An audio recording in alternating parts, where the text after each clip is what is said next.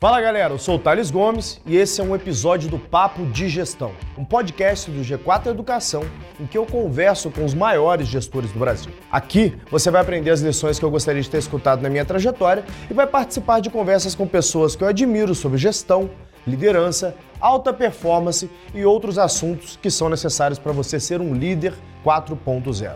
E no final, não esquece de ir no Instagram do G4 Podcasts para me falar o que, que você está achando sobre esse projeto.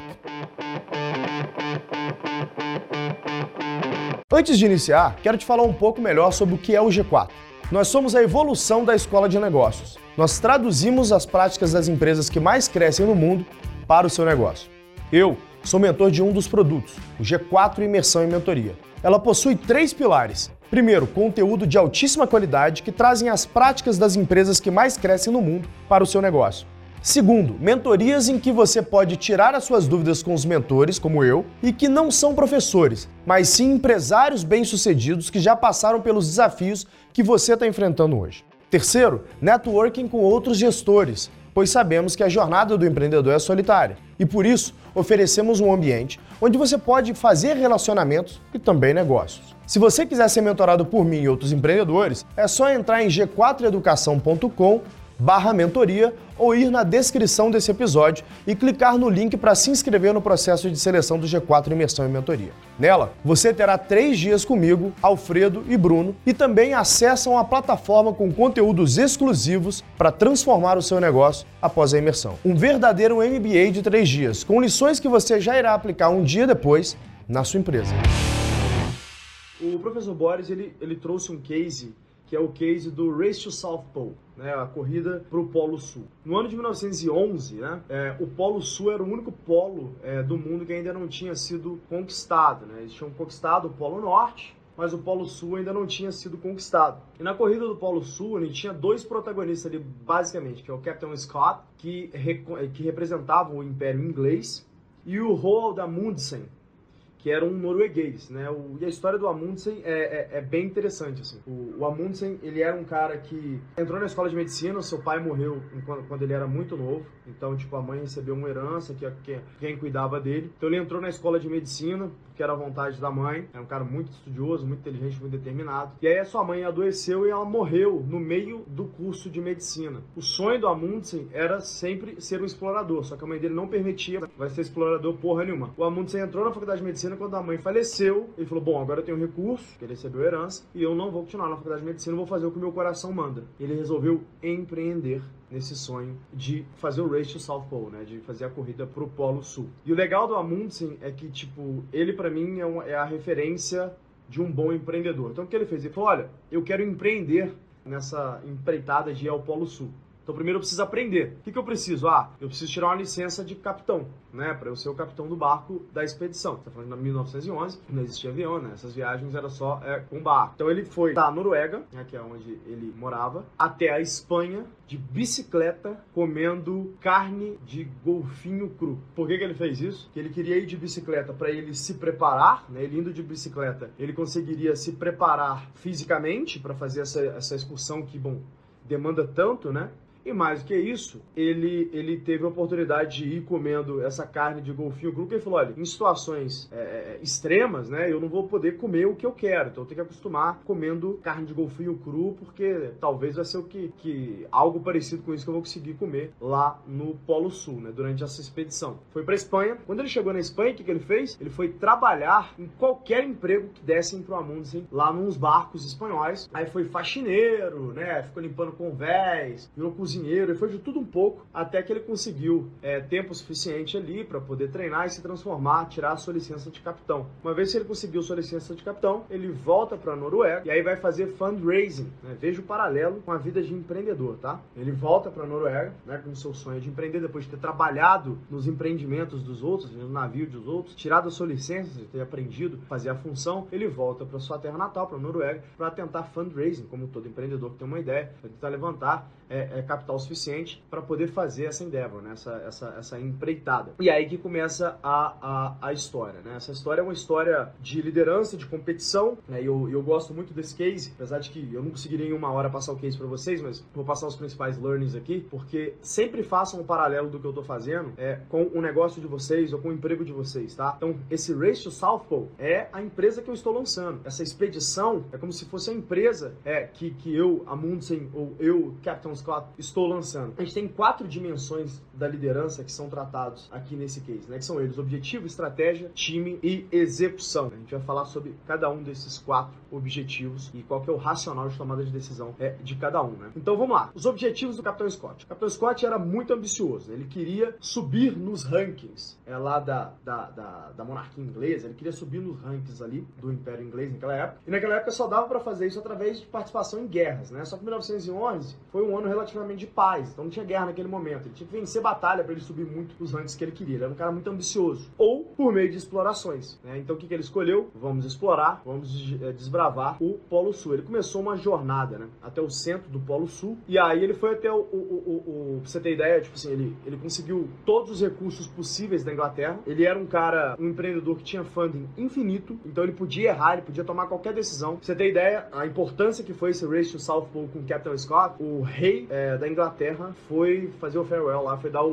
o tchau, adeus final pro barco do Captain Scott. Então esse cara ele é o cara que tinha todo o suporte possível da Inglaterra. Tem uma curiosidade aqui que eu anotei, ó, o Shackleton, quem viu a minha live com o Ben Schmall e quem não viu, cara, vocês estão perdendo demais. Por menos de um real por dia, você assina o G4 Lives, né, que é o nosso Netflix do conhecimento de gestão. Então tem lá lives com os maiores gestores e empresários do Brasil, dentre eles o Ben Schmal. O Ben Schmal deu uma puta aula de cultura organizacional e de processos. Inclusive citou o livro Endurance, né, que eu não li ainda, mas que ele falou que é demais, que é o livro do Shackleton. E esse Shackleton, ele participou da excursão, da excursão do Captain Scott. Só que o Captain Scott, né, na primeira vez que ele foi, que o Shackleton foi, não deu certo. E ele falou que não deu certo por causa do Shackleton, porque o Shackleton era um cara é, muito fraco, né? Então guardem essa informação aqui, depois a gente vem no wrap-up disso, né? É, um Shackleton, tempos depois, fez sua própria própria expedição, né? E chegou mais longe do que o Capitão Scott. E só não, de fato, conquistou o Race to South Pole porque ele decidiu proteger o seu time. Só queria fazer esse, esse, esse paralelo aqui, porque o Capitão Scott ele julgou muito mal ali o Shackleton e era um cara melhor é, do que ele, né? O ponto é o seguinte: o Capitão Scott, quando viu que tinha alguém pronto para poder roubar sua fama, né, de explorador, do cara que ia ganhar ali a Terra Nova, né? Ele foi para essa segunda expedição, né, ao Polo Sul com o intuito de apoiar a ciência. Então, o que, que ele queria fazer naquilo ali? Ele falou: vou levantar todo o funding possível da Inglaterra, e aí eu vou fazer experimentos científicos para poder justificar essa minha segunda ida ao Polo Sul e de fato conseguir agora. Que a primeira vez que ele foi, chegou longe e tal, mas não conseguiu porque é, é muito difícil. Imagina, você tem que desembarcar e você tem centenas de quilômetros que você tem que caminhar em condições extremas, muito frio, mesmo no verão, né? Muito frio, tempestades, um pouco alimento, tem que ter um planejamento fodido para poder chegar no centro do, do Polo Sul. Então esse era o objetivo do Capitão Scott, né? O Capitão Scott tinha que ir ao centro do Polo Sul mais rápido do que o seu, o seu competidor, que é o Amundsen, e tinha que fazer experimentos científicos. Então ele tinha dois objetivos, é, Race to South Pole e experimentos é, científicos, né? A estratégia do Capitão Scott, já falar dos quatro elementos aqui, objetivo, estratégia, time e execução. Né? A estratégia do Capitão Scott, ele levava muita gente para suportar a sua operação, já que ele tinha dois focos. Ele tinha um foco um, que era em cima da expedição ao centro do Polo Sul e o dois que era ciência. Ele precisava de muita gente. Mas não era o problema, porque ele tinha recurso infinito. E aí, nesse tipo de expedição, né, você tem que escolher quais são os, os modais de transporte que você vai se utilizar. Nesse caso, ele, ele usou todos os cinco métodos possíveis. Um era os homens puxando os, as carrocinhas. Dois era os homens puxando com esqui as carrocinhas. Os homens puxando a carrocinha, eles eram. Ele é muito mais lento, mas mais confiável, né? E aí você tem os homens puxando com esqui a carrocinha, que é um pouco mais rápido, um pouco menos confiável, porque e demanda um pouco mais de habilidade, que você tem que treinar os caras a esquiar e esquiar puxando alguma coisa não é fácil. Você tem o terceiro modal, que eram os pôneis, né, e uh, os cavalos, os, os pôneis, os cavalos polares lá, os pôneis, uh, que é um pouco complexo, que você tem que levar alguém que entende de cavalo, tem que treinar esse cavalo, e tem alguns problemas, como por exemplo, os cavalos é, é, são animais vivos, então ele pode adoecer e tal. Ali pra frente eu vou contar um problema que aconteceu com vocês com a dos pôneis. Tinha um, um protótipo de uma motinha lá, de um negócio motorizado, de, daquele snowmobile, sabe? Era um protótipo disso que existia lá em 1911, 1912, se não me engano. É, então tava só, era só no protótipo, ninguém sabia se o negócio funcionava, você tinha que levar naquela época engenheiro, né? nem mecânico, não tinha mecânico, né? Tinha engenheiros, então era muito difícil de achar engenheiros, caro de achar engenheiros. Quanto mais engenheiros dispostos a se colocar numa situação como essa, então a gente tinha que achar é, esses, esses caras e para levar um modal de transporte que a gente tinha certeza que funcionava. A gente tinha é, o modal de transporte que era os cães polares, né? Tinha os cães polares. Cada um tinha seus prós e contras ali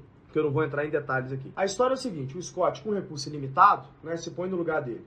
Você pode levar um recurso, dois recursos ou seis recursos. O que você vai fazer? O cara com recurso limitado, ele leva todos os recursos possíveis para a sua expedição. Consequentemente, né, ele tem que levar muita gente. Né? Você levar poucos recursos aumenta o seu risco de portfólio, né? Então, tipo assim, não, não teria por que levar poucos recursos em tese, mas também, né, diminui o foco na operação, já que você tem que ter muita gente muito boa em muita coisa. É um pouco mais complexo de se administrar esse negócio, né? É, é... A questão era o seguinte, né? Ninguém sabia o que esperar do terreno após os 100 primeiros quilômetros de distância que o Shackleton tinha atingido e decidiu voltar para preservar o seu time, né? Então o Scott levou todos os métodos possíveis para se prevenir de não fracassar como o Shackleton, é, em tese, fracassou. Falando do terceiro pilar aqui, de time, né? Ao escolher múltiplos objetivos e múltiplos equipamentos, o, o tamanho da, da equipe do Scott ficou muito grande. Né? Foram 65 pessoas na equipe do Scott. Ele fez um anúncio no jornal buscando candidatos, né? E como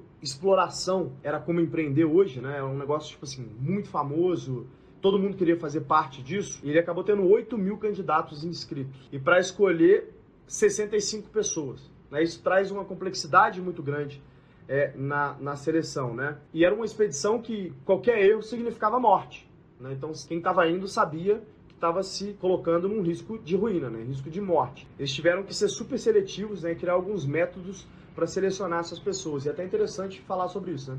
É provado cientificamente que em processo de recrutamento, a gente ensina isso no Gestão 4.0, né? a forma que eu aprendi dentro do Google, dentro do Facebook a fazer isso. Em processo de recrutamento, a gente tem que testar a capacidade de execução da pessoa daquela função para a qual ela vai ser contratada. Não adianta eu ver, ah, essa pessoa estudou na Poli, fez engenharia, mas ela tem condição de entrar e executar aquilo para que ela vai ser é, contratada. Eu, por exemplo, eu contrato muito com base na capacidade de aprendizagem. Então, os meus testes geralmente são: toma aqui algum material, alguma informação que você deveria saber e toma aqui um projeto, faça esse projeto para mim.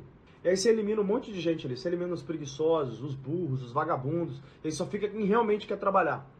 Quem fala assim, ah, eu nem sei como é que funciona essa vaga direito, mas eu quero trabalhar ali, eu acho o propósito da companhia legal, eu já pesquisei sobre a companhia, então eu vou usar um, dois dias aqui para fazer esse projeto e provar que eu sou capaz de trabalhar ali. Só que nem todo mundo pensa assim. Ótimo, e quem não pensa assim, eu não quero trabalhando comigo mesmo. E é assim que as grandes empresas geralmente recrutam hoje em dia. Elas recrutam muito mais é, por é, capacidade de execução do que por currículo, né? Isso é provado cientificamente que você tem melhores pessoas nas posições quando você contrata essas pessoas é, por capacidade de execução e não só por currículo. É, Scott não pensou nisso, mas o, o, a Mundsen pensou. E lá pra frente eu vou falar sobre isso. O quarto pilar é execução. Scott ele teve problemas com os cavalos, né? Eu falei que ia falar desses problemas com os cavalos. Quais problemas são esses? Os pôneis, eles suam, né? Então, em condições que você está com temperaturas como menos 30, menos 40 graus, na medida que os cavalos vão suando, eles ficam doentes. E aí o que aconteceu? O Scott ele andou os primeiros 100 quilômetros, se eu não me engano, algo parecido como isso, e antes de chegar no ponto de descanso ali, os cavalos estavam adoecendo. E aí ele teve que fazer é, é, uma escolha dura naquele momento. Será que eu mato os cavalos que estão atrasando o resto da expedição e vou até o ponto de apoio, ou eu dou meia volta e volto para preservar os cavalos, né? Daria para ele seguir com o plano original, matar os cavalos, só que aí seguir com menos cavalos, ou dar meia volta e preservar os cavalos. O que, que você faria? Você está numa expedição onde você está disputando com o seu maior competidor, que é o Amundsen, sabendo que esse cara está vindo também, está chegando junto com você, eles chegaram praticamente juntos. Você tem uma leve vantagem ali na frente, mas leve. Você sabe que se você demole um dia, o Amundsen te passa, você anda sei lá, 100 quilômetros, em condições extremas, tá faltando, sei lá, 30, sei lá, 30, 50 quilômetros para você chegar no ponto de apoio. E aí os seus cavalos estão adoecendo, que tá congelando, e você tem duas opções. Opção número um, você mata os cavalos e segue pro seu objetivo. Opção número dois, você dá meia volta e se atrasa sabendo a multa você vai te passar, fazendo isso. E aí, o que, que vocês fazem? Fica essa reflexão para vocês, tá? Depois a gente fala sobre isso. Se ele desse uma volta e pegasse uma rota alternativa, a gente tá falando de 50 quilômetros a mais da parada original, tá? Isso seria péssimo para a excursão dele. Mas ele tinha essa, essa escolha moral, né? Será que eu mato os animais e cumpro o meu objetivo ou eu, eu vou com menos recursos, né? Ou não, eu dou meia volta e corro o risco de colocar em ruim na minha expedição. Ele, ele resolveu preservar os cavalos, né? E acabou que ele pausou antes do primeiro mar, inicialmente previsto, o que atrasou um pouco a expedição, né? E as coisas foram acontecendo ali, só que ele tinha outros cinco métodos de transporte legais, né? E começaram a dar problema, tipo, os trenós motorizados é, deram problemas, então ele ficou com os outros métodos, que eram os homens puxando e com, com esqui, só que os outros métodos não estavam funcionando muito bem, estava atrasando muito. Basicamente, o que ele tinha então era o resto dos cavalos e os cachorros, né? Aqueles aqueles cães polares puxando o trenó, que são fortíssimos, né? E os cães que eles escolheram são os cães de pata larga, então eles eram, eram, eram muito bons. O Scott, ele escolheu manter é, os cães por mais tempo do que o previsto, né? Que em tese ele teria também que deixar os cães para descansar, mas escolheu manter mais tempo que o previsto para poder acelerar a travessia na região, né? Então assim, se a gente fosse fazer uma análise aqui do, do Scott, né? Desses quatro elementos que a gente falou, pode ver que o Scott ele era um cara muito maleável, né? O Capitão Scott, ele, ele resolveu voltar para preservar os cavalos, ele ele levou várias é, modais de transporte para poder é, preservar seu risco de portfólio, é, e, e, ele teve muito respeito frente ao desconhecido. Então ele é uma liderança de maior flexibilidade tática, né? A gente chama é, até aqui de balance leadership. Balance leadership. O cara tinha dois objetivos: conquistar o centro do Polo Sul mais é, objetivos de pesquisa científica. Ele levou cinco métodos que eu falei com vocês. Então, o que, que ele fez? Que a gente chama de hedge, né? Quando você está se protegendo, seu portfólio faz hedge, ele levou cinco métodos. E ele tinha um time de 65 pessoas, de 8 mil, que estavam ali dispostas a trabalhar com ele, né? O tipo de execução que ele faz é, é o que a gente chama em gestão de tactical flexibility, né? Que é meio que uma execução tática com uma execução com flexibilidade tática. Não existe ruim nem bom, tá, gente? Eu só estou dando opções aqui, formas de gerir. Vamos falar agora do Amundsen, tá? O Amundsen, esse cara obstinado, que chegou praticamente junto ali com o Scott. O Scott, você tem ideia, o Scott estava, é, enquanto o Amundsen estava vindo, essa história é legal. O Amundsen falou para os seus, pros seus investidores e expedicionários que ele ia para o Polo Norte, que é isso que os investidores e expedicionários estavam dispostos a funding naquele momento. Só que aí, o que aconteceu, né? Quando você sai pela Espanha. Então, você tem que andar um pouco para cá, para esquerda, para poder pegar o, pro Polo Norte. O que, que ele fez? Só que quando ele chegou no ponto de inflexão, que ele falou, galera, a gente vai ter que dar um pulo no Polo Sul, a gente vai atrasar um pouquinho a viagem do Polo Norte, e depois nós vamos pro Polo Norte. Por que, que ele teve que fazer isso? Porque se ele fala que ele ia pro Polo Sul, como ninguém tinha conquistado o Polo Sul, os investidores não iam topar. É exatamente o que acontece no mercado de venture capital, esse bando de investidor bunda mole que a gente tem por aqui, principalmente no Brasil, os caras não topam fazer um modelo de negócio que não seja algo que alguém já fez lá fora. Eles não aceitam modelos extremamente inovadores, né? São uns bunda moles. Eles só querem fazer alguma coisa que alguém já fez lá fora porque diminui o risco de portfólio, né? Então, se a gente tropicaliza alguma é, é, solução, né? se a gente traz alguma coisa que já está pronta lá fora, eles falam, ah, isso sim pode ser que dê certo com um time bom. E eles têm razão, né? Eles estão protegendo os seus portfólios, mas acaba que a gente tem muita dificuldade de fazer coisas realmente inovadoras no Brasil. Eu, quando fiz táxi 2011, eu ouvi isso. E falaram, se isso fosse bom que você quer fazer, rapaz, alguém já tinha feito nos Estados Unidos, né? Não tá na hora de você fazer esse negócio ainda, né? O ano era 2011, 4% da população brasileira tinha smartphone com internet. Eu, louco o suficiente, vendi tudo que eu tinha, nesse táxi, o negócio andou até que eles viram a bobagem que eles estavam fazendo e começaram a querer investir no modelo. Inclusive, eu trouxe dinheiro da Alemanha para investir no Brasil, né? O investidor brasileiro só quis entrar no último momento, mas a gente já estava com funding, não fazia muito sentido é, é, pegar esse capital né, deles. Ah, olha que legal, o Amundsen então teve que enrolar os seus investidores, falar eu ia para o Polo Norte, mas eu decidi ir para o Polo Sul e os seus expedicionários, porque ninguém podia saber. Então só tinha uma pessoa que sabia ali, que é uma pessoa que ele recrutou, que era tipo um superstars em treinamento de cachorros polares, tá? Esses, esses cães polares, eles eram é, uns cães muito especiais. E aí ele pegou esse cara que era o melhor treinador de cães polares do mundo e trouxe esse cara pro barco. E esse cara, ele, ele, ele, ele tinha propostas de tudo quanto é coisa. E a primeira proposta que fizeram para ele é: vamos pro Polo, Polo Norte. Ele falou, cara, Polo Norte eu não vou porque já foram. Tô bem aqui onde eu tô. E aí o Amundsen falou assim, olha, vou te contar um segredo então. A gente vai pro Polo Sul. Eu só não tô falando pra ninguém. Ele falou pro Polo Sul, top. Tem uma lição importante aqui sobre recrutamento, tá?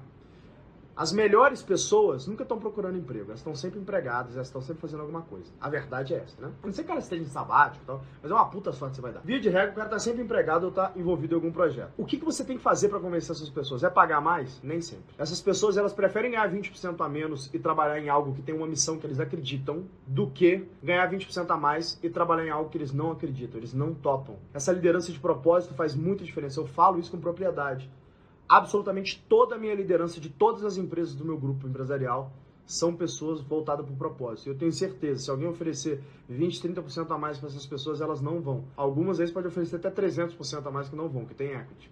Então, existem formas de vocês trazerem essas pessoas hiperqualificadas. Muitos de vocês me perguntam isso, né? Ah, TG, eu tenho uma ideia, mas eu não sei programar, o que eu faço? Cara, traz um programador, né? A sua empresa de tech, você tem que ter um sócio, um programador senior, um CTO para poder te ajudar nisso. E você vai trazer esse cara demonstrando skin of the game, demonstrando que você tá all in nesse negócio e mais do que isso, demonstrando o propósito do negócio, o que, que vocês vão entregar. E é isso que o Amundsen fez aqui nessa expedição ao Polo Sul. Ele chegou para esse domador de cachorros muito famoso e falou: olha, a gente vai pro Polo Sul, a gente vai ser os primeiros do mundo a conquistar o Polo Sul, whatever it takes, gonna do it. Então, tipo, um pouco aqui da análise que eu quero fazer também dos quatro pilares, né? Objetivo, estratégia, time e, e execução é, do Amundsen para a gente comparar ali com o Capitão Scott, então, né? Então, os objetivos do Amundsen, né? Ele, ele, ele queria lançar sua própria é, expedição ali pro, pro Polo Sul. Ele perdeu um ano se preparando para isso, não perdeu não, investiu um ano indo de bicicleta da Noruega, da Dinamarca, perdão, até a, a, a, a Espanha, comendo carne de golfinho cru,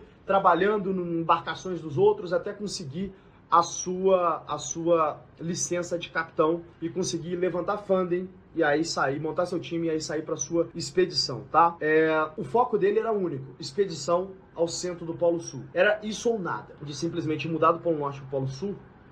É, tinha só esse cara que é o, que é o, o treinador de, de cachorros que sabia.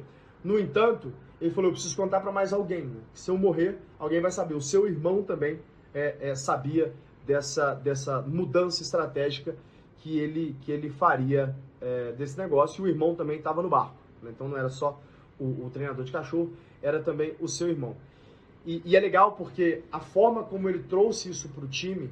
É, imagina, informação chocante. Você está indo arriscando a sua vida em um projeto, que em tese é para o Polo Norte. Aí do nada o cara fala: opa, vai ser um pouquinho mais difícil. A gente vai para o Polo Sul, ninguém foi lá não. Mas a gente vai dar um jeito, tá? Então ele, ele podia sofrer um motim. O que, que ele fez quando ele chegou lá no meio do mar? Dias de semanas de viagem, ele falou: Olha, vamos para o Polo Sul, não é Polo Norte, não, peço perdão pelo vacilo. Mas ele já tinha alinhado com seu irmão e tinha alinhado com o homem mais importante do barco, que era esse treinador de cachorros Rockstar, que era o cara que todo mundo amava.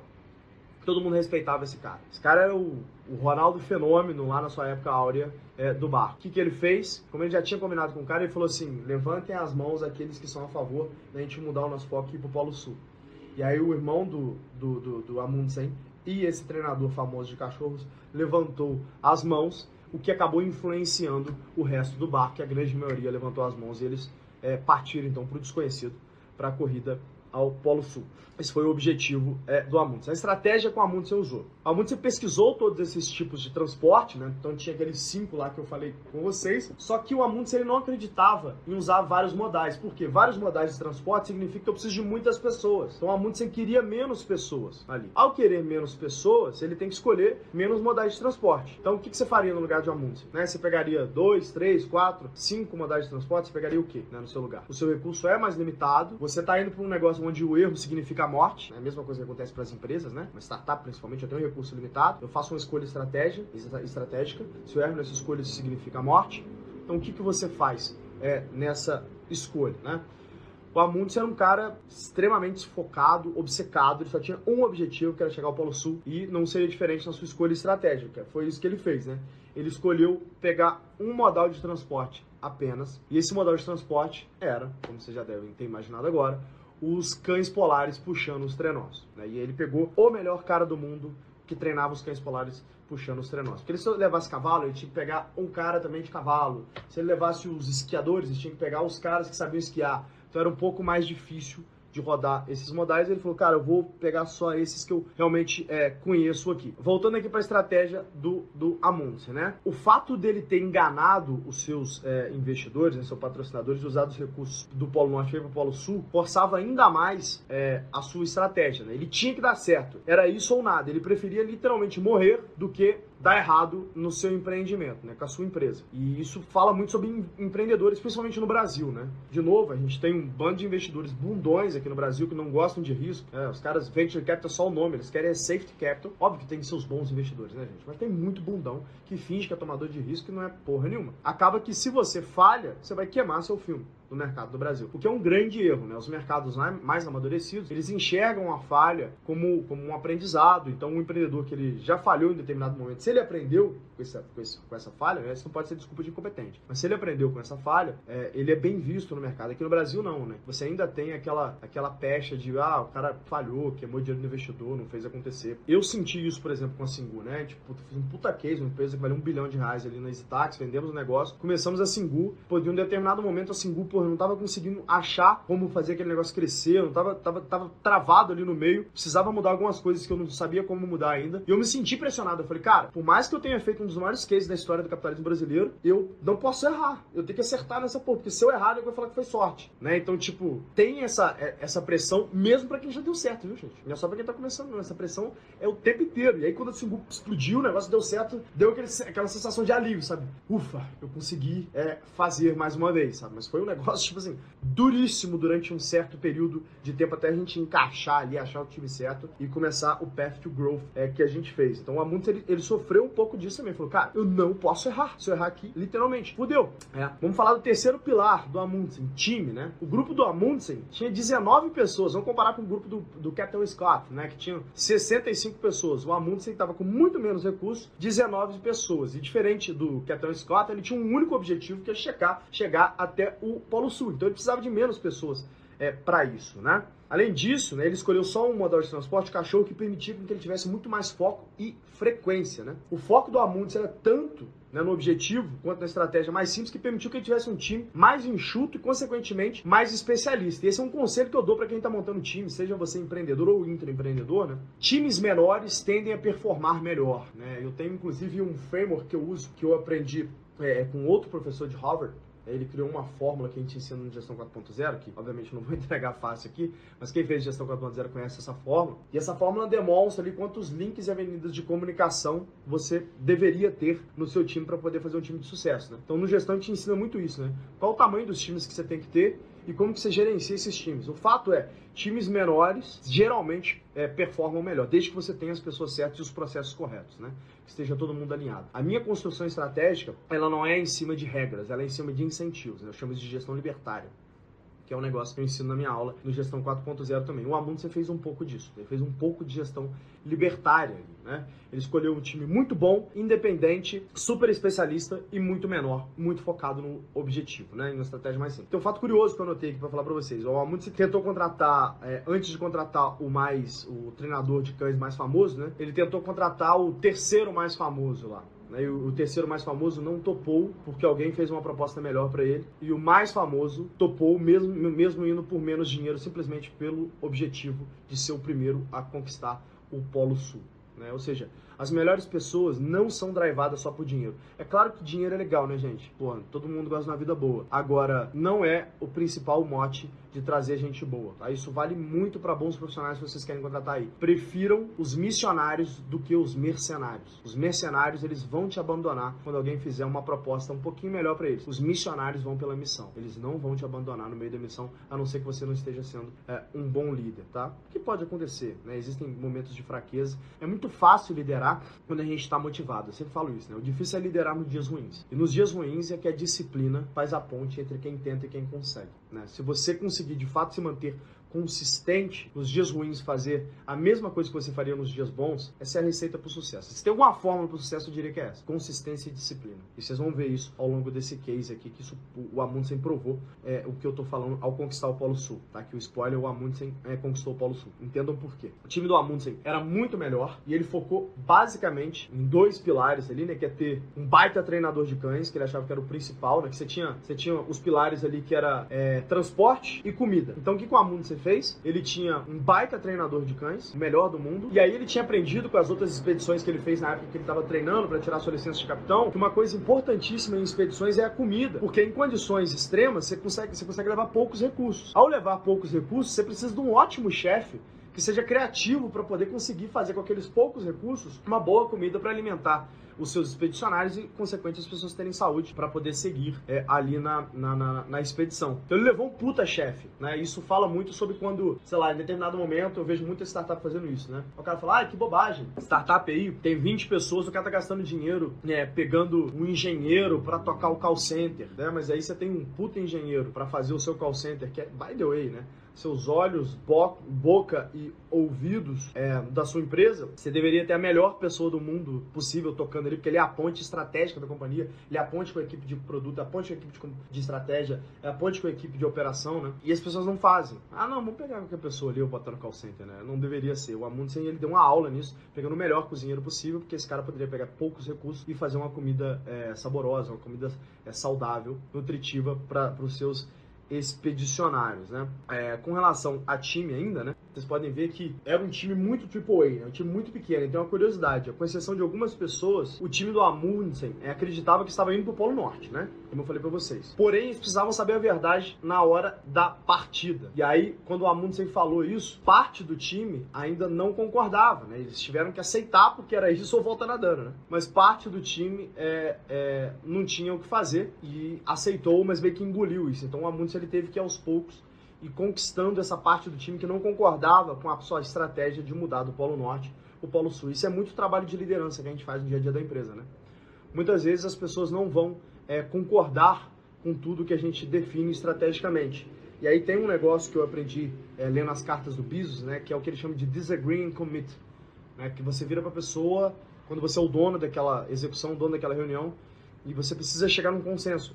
Você não consegue chegar no consenso, então você vai falar, olha, a gente pode não concordar 100% com o que está sendo posto aqui, mas eu preciso do seu commitment. Então a gente discorda da forma de executar, mas a gente concorda com o objetivo. Então comita comigo que você vai executar da forma como eu estou falando. Se der errado, a gente testa a sua depois. Né? Eu posso estar errado, se tiver errado, a gente testa a sua depois. Se chama disagree and commit. É a melhor forma que a gente tem de não ficar preso em decisões. Que é o que mais acontece em Big Corps, quem é executivo de Big Corps aí, perto do coraçãozinho se for verdade, o que mais acontece é grandes decisões demoram demais para ser tomadas porque fica nessa discussão eterna, né? Disse ou não disse, ninguém toma essa decisão, na é verdade. Isso atrapalha muito é, é, o processo de execução. Então, o Disagreeing Committee acaba ajudando, porque ele destrava né, esse processo é, de execução. Tem um insight aqui também é, interessante, né, que a forma como o Amundsen tratou isso, né, a gente chama de condicionamento de massas, ou seja, ele pegou um endorser, que era o cara mais famoso ali do barco, e já estava combinado com esse cara mais famoso do barco, quando o cara mais famoso do barco raise, é, levantou sua mão, ele, ele, ele conseguiu o apoio da grande maioria das pessoas. Então, faça isso com o time de vocês. Peguem, peguem a pessoa ou as pessoas chaves dos times, descubram quem são os formadores de opinião. Todo grupo tem seus formadores de opinião. Descubra quem são esses caras e fique próximo o suficiente desses caras para que eles te suportem nas suas decisões mais difíceis. Isso chama condicionamento de massa. Né? Isso, é, isso é muito importante. Inclusive, os políticos fazem isso com a gente, né? A, a esquerda fez muito isso, né? Pegou ali os artistas e aí bota os artistas para vender as suas pautas mais sórdidas e aí boa parte da população acha razoável que falar, ah, mas artista da Globo concorda com isso. Então é essa, essa técnica é, é, antiga, né, de condicionamento de massa, a gente pode usar isso também ah, para o bem, não só para o mal, como geralmente usam, né? Vamos falar sobre gestão de time, né? Gestão de time. No plano do Amundsen, né, o, o apoio da, da expedição era duas vezes mais espaçado do que o do Scott. O Amundsen, ele era duas vezes mais espaçado do que o Scott. O Scott tinha que parar mais. Por que o Scott tinha que parar mais? Porque tinha mais gente. Então ele precisava de mais suprimentos. Ele tinha que fazer mais paradas, porque senão ele ia travel heavy, né? Ele ia, ele ia viajar muito pesado, não ia é, funcionar. É, isso trouxe uma agilidade maior ali para o Amundsen. Por mais que o Scott tenha chegado primeiro, para começar a sua expedição, o Amundsen ele se movia mais rápido porque ele estava com muito menos pessoas, 65 versus 19. Eles eram todos os membros do time, isso é legal, cara. Todos os membros do time do Amundsen, eles eram obrigados a fazer um curso de navegação. Então era um time pequeno, mas super triple A, super ágil e onde todos os membros do time eram obrigados a fazer um curso de navegação. Eles sabiam navegar. Todos os processos do seu negócio, do seu departamento, da sua empresa, da sua startup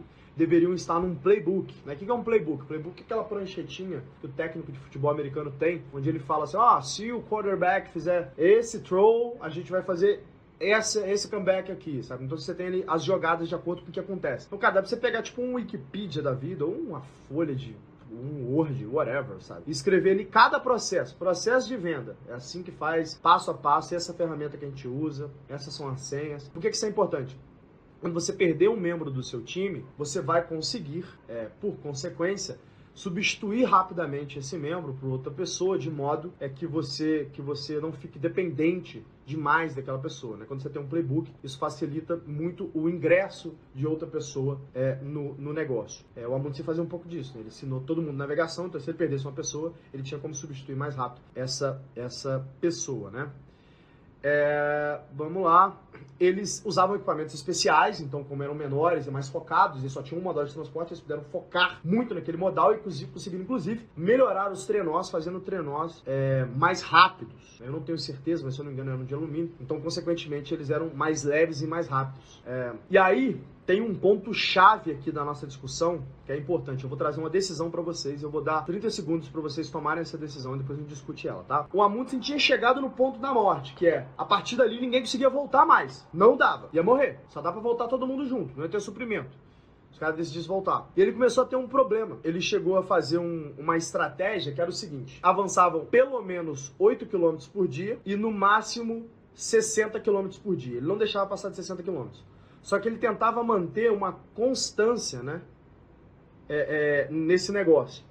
E aí o objetivo era sempre ir para 20 km por dia. Tinha, tinha e, e, e, eles paravam todos os dias às duas da tarde para poder repor a sua energia. Né? Estou falando aqui da execução é, dele. O foco dele é ser consistente e constante, né? preservando energia para avanço. Chegou um dia que eles pegaram uma puta tempestade, e aí, puta, o Amundsen decidiu seguir mesmo, mesmo assim porque ele estava atrasado. E aí o Johansen, que era esse treinador de cães muito famoso, né? Ficou revoltado, chamou uma conversa no meio de todo mundo, que assim, não tinha todo, os caras ficavam numa barraquinha fechado ali, né? Chamou no meio de todo mundo e falou assim: Amundsen, você é um baita de um cuzão, você quase matou a gente, eu não concordo com essa porra, a gente não vai seguir dessa forma.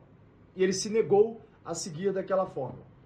E o Amundsen então ficou ali com uma decisão. Ele tinha o star member do time, o cara mais importante do time, contra ele naquele momento, dando esporro nele na frente das pessoas, o que era um negócio tipo assim, muito sério, uma expedição daquela com risco de morte, e se negando a seguir a estratégia do Amundsen, que era o capitão. Então você é o capitão, você é o CEO, você é o gerente do departamento, você é o diretor daquela unidade. E aí o seu membro mais importante do time, ele começa a discordar da sua estratégia de execução e ele faz um motim contra você, fala: "Não, não vou me nego a seguir dessa forma. Você tem duas opções ali. Ou você demite esse cara agora e ele volta pro navio, tá? Em segurança. Ou você segue com ele, tenta conversar com ele para ver se você consegue melhorar. Só que o ponto é, se você seguir com esse cara, você vai ter que seguir com ele até o final da expedição. E ele pode ser um problema. Então você tem uma escolha muito difícil aqui, né? E eu falo muito sobre isso sobre nada, no Nada Easy, né? A verdade é que a gente tem sempre escolhas muito difíceis para fazer na nossa vida empresarial. Você está montando empresa, querido? Você esquece. É muito fácil fazer uma escolha, ser um bom líder, escolher entre boas decisões e decisões ruins.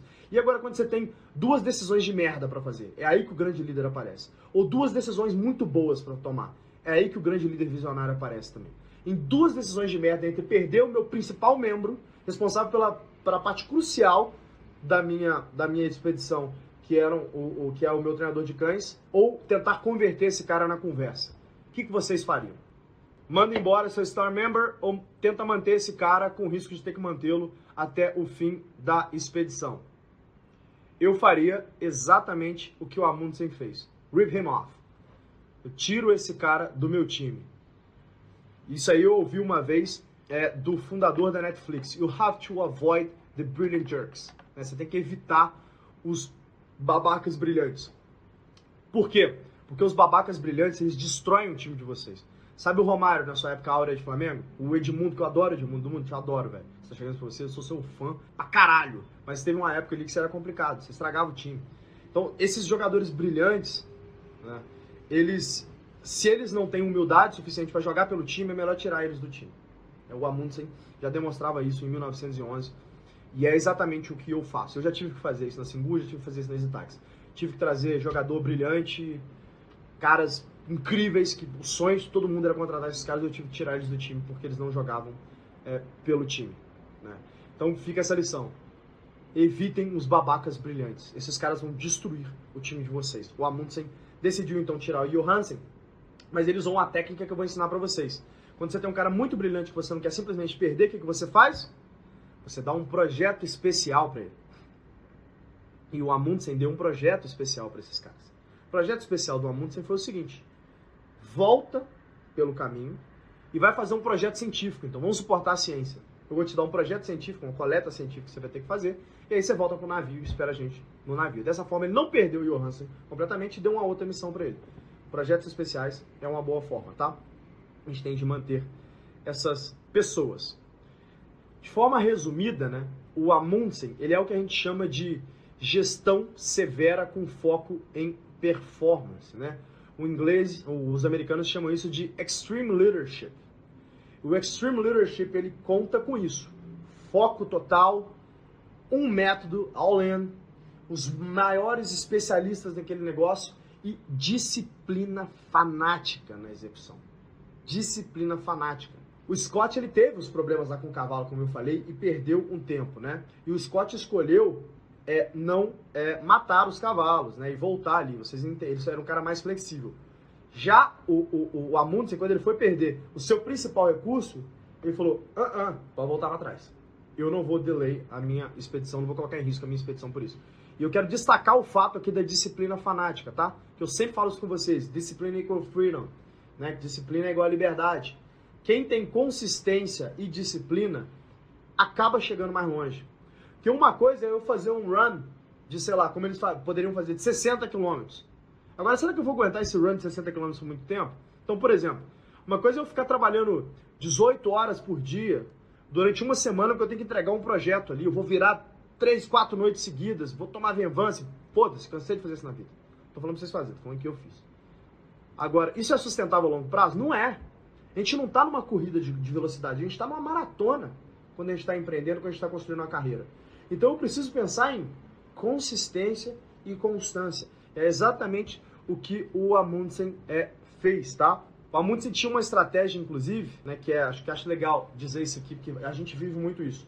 Ele falou, olha, vai chegar num determinado ponto da expedição que a gente vai precisar é, matar alguns cachorros, porque os cachorros vão estar muito cansados e vai faltar recurso para alimentar o resto dos cachorros e o resto do time. Então a gente vai ter que usar a carne desse cachorro para nos alimentar. A gente precisa de comer proteína. Ele sabia que proteína era importante para a energia do time. E um problema é, é o seguinte, depois de 52 dias de expedição, né, você imagina que esses cachorros já tinham nomes.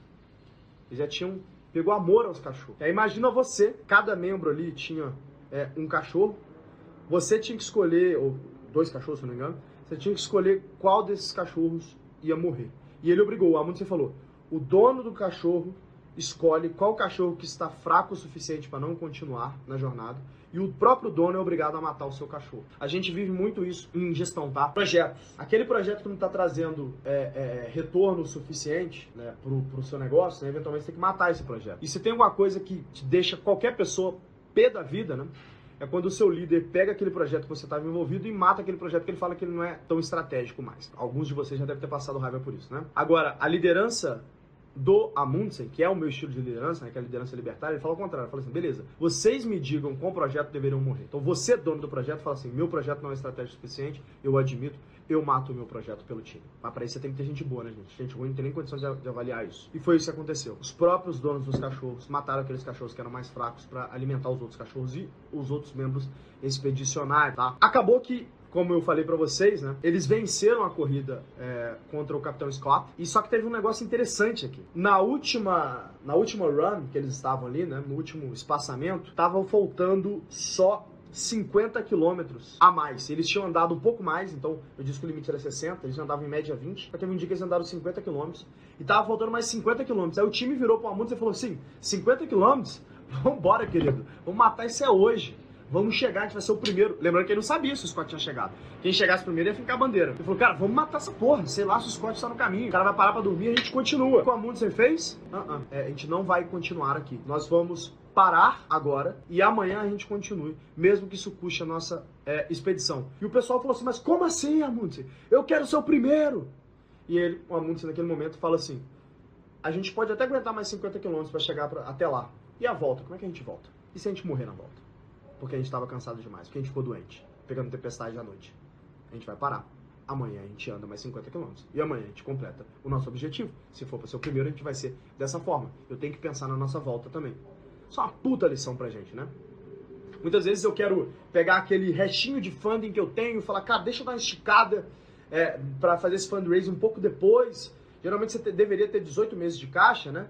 Para você chegar ali quando estiver faltando 6 meses de caixa, você já está fazendo seu fundraising, porque demora mais ou menos 6 meses para cair é, o funding na sua conta quando você está empreendendo, né? Desde que você faça um bom fundraising, claro. O Amundsen ele pensou dessa forma. Né? E, e, a gente acaba pensando muito assim, fala, deixa eu esticar um pouco que eu vou aumentar meu valuation. Eu estico mais três meses, eu fico com três meses para fazer o fundraising. Ah, mano, vai dar, três meses, vai. E é assim que muitas boas ideias morrem, tá? Muitos bons negócios morrem, porque fica sem funding. Então imagina o cara que esticou funding para fazer fundraising, porque 2020 era o ano de todo mundo, né? O cara que esticou para fazer o fundraising em janeiro, queridão. Como é que esse cara ficou, hein? Esse cara morreu. Bons negócios vão morrer, estão morrendo nesse momento. Negócios que não morreriam outrora. Estão fechando por causa dessa escolha imprudente de fazer o extra mile e não ter consistência e disciplina. Vamos fazer uma comparação rápida aqui então, para a gente fazer o encerramento, tá? Quando a gente olha cada um dos quatro elementos da gestão, né, a gente tem a diferença clara entre o Scott e o Amundsen, né? Na estratégia, o Scott jogava com segurança, então ele tinha alternativas, mesmo que isso aumentasse a complexidade de execução. Já o Amundsen, ele era muito focado em fazer muito bem uma coisa, de uma forma só os treinamentos com os cachorros. Na parte do time, né, o Amundsen era focado em times menores, mais ágeis, com os melhores do mundo. Já o Scott, né, por opção e por ser forçado devido à forma como ele dava com os objetivos de estratégia, tinha um time maior e, por definição, menos especializado, né, porque era um time é, muito maior. Por fim, né, na parte de execução, o Scott ele era muito mais flexível, né, ele era um líder flexível, enquanto o Amundsen tinha umas, ele era extremamente disciplinado e rigoroso. Olha que legal esse caso. Quando o Scott chegou ao Polo Sul, ele encontrou uma carta deixada pelo Amundsen, né, que dizia: Caro Capitão Scott, por favor, leve essa carta ao rei da Noruega para que ele saiba que estivemos aqui primeiro. Imagina a cara do Capitão Scott, que era um cara que achava que era o cara, porque tinha todo o suporte do rei da Inglaterra, todo o fã do mundo, perdendo para um vida louca que era o Amundsen e lendo essa carta. É, ele deve ter ficado muito puto, né? Quando perguntado o motivo da carta, o Amundsen disse que ele não sabia se conseguiria voltar para casa. Então deixaram a carta para que Scott levasse. Porra nenhuma, ele queria zoar com a cara do Scott, eu tenho certeza disso. O caminho da volta, né, o time do Scott já havia sido impactado no trajeto, obviamente, né? Ficou preso em uma tempestade em cerca de 20 km de distância de um ponto de apoio que haviam construído na ida. Eles ficaram então sem comida, sem poder se mover, eh, se mover congelando e alguns membros, infelizmente, morreram de frio. Né? É, o Scott ainda teve essa, esse problema ali na volta. O Scott e o Amundsen eles tinham estilos completamente diferentes, né? enquanto o Scott era um gestor mais balanceado, o Amundsen adotava o que a gente chama de extreme leadership, né? liderança extrema. A depender do seu momento, né? você precisa de fato ter estilos diferentes. Então não quer dizer que a gestão do Scott era ruim. A gestão do Scott pode ser muito boa em determinados momentos. E a gestão é, do, do Amundsen pode ser muito boa também em outros momentos.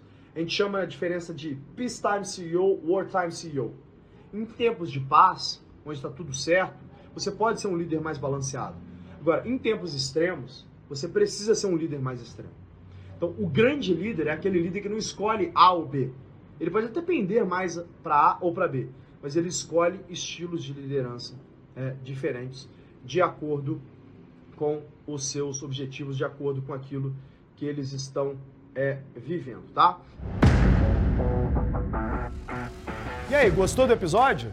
Se sim, Não esquece de compartilhar com um amigo. Se for postar nas redes sociais, não deixa de marcar o Instagram do G4podcast. Eu quero saber realmente o que você achou. Um abraço e até o próximo episódio.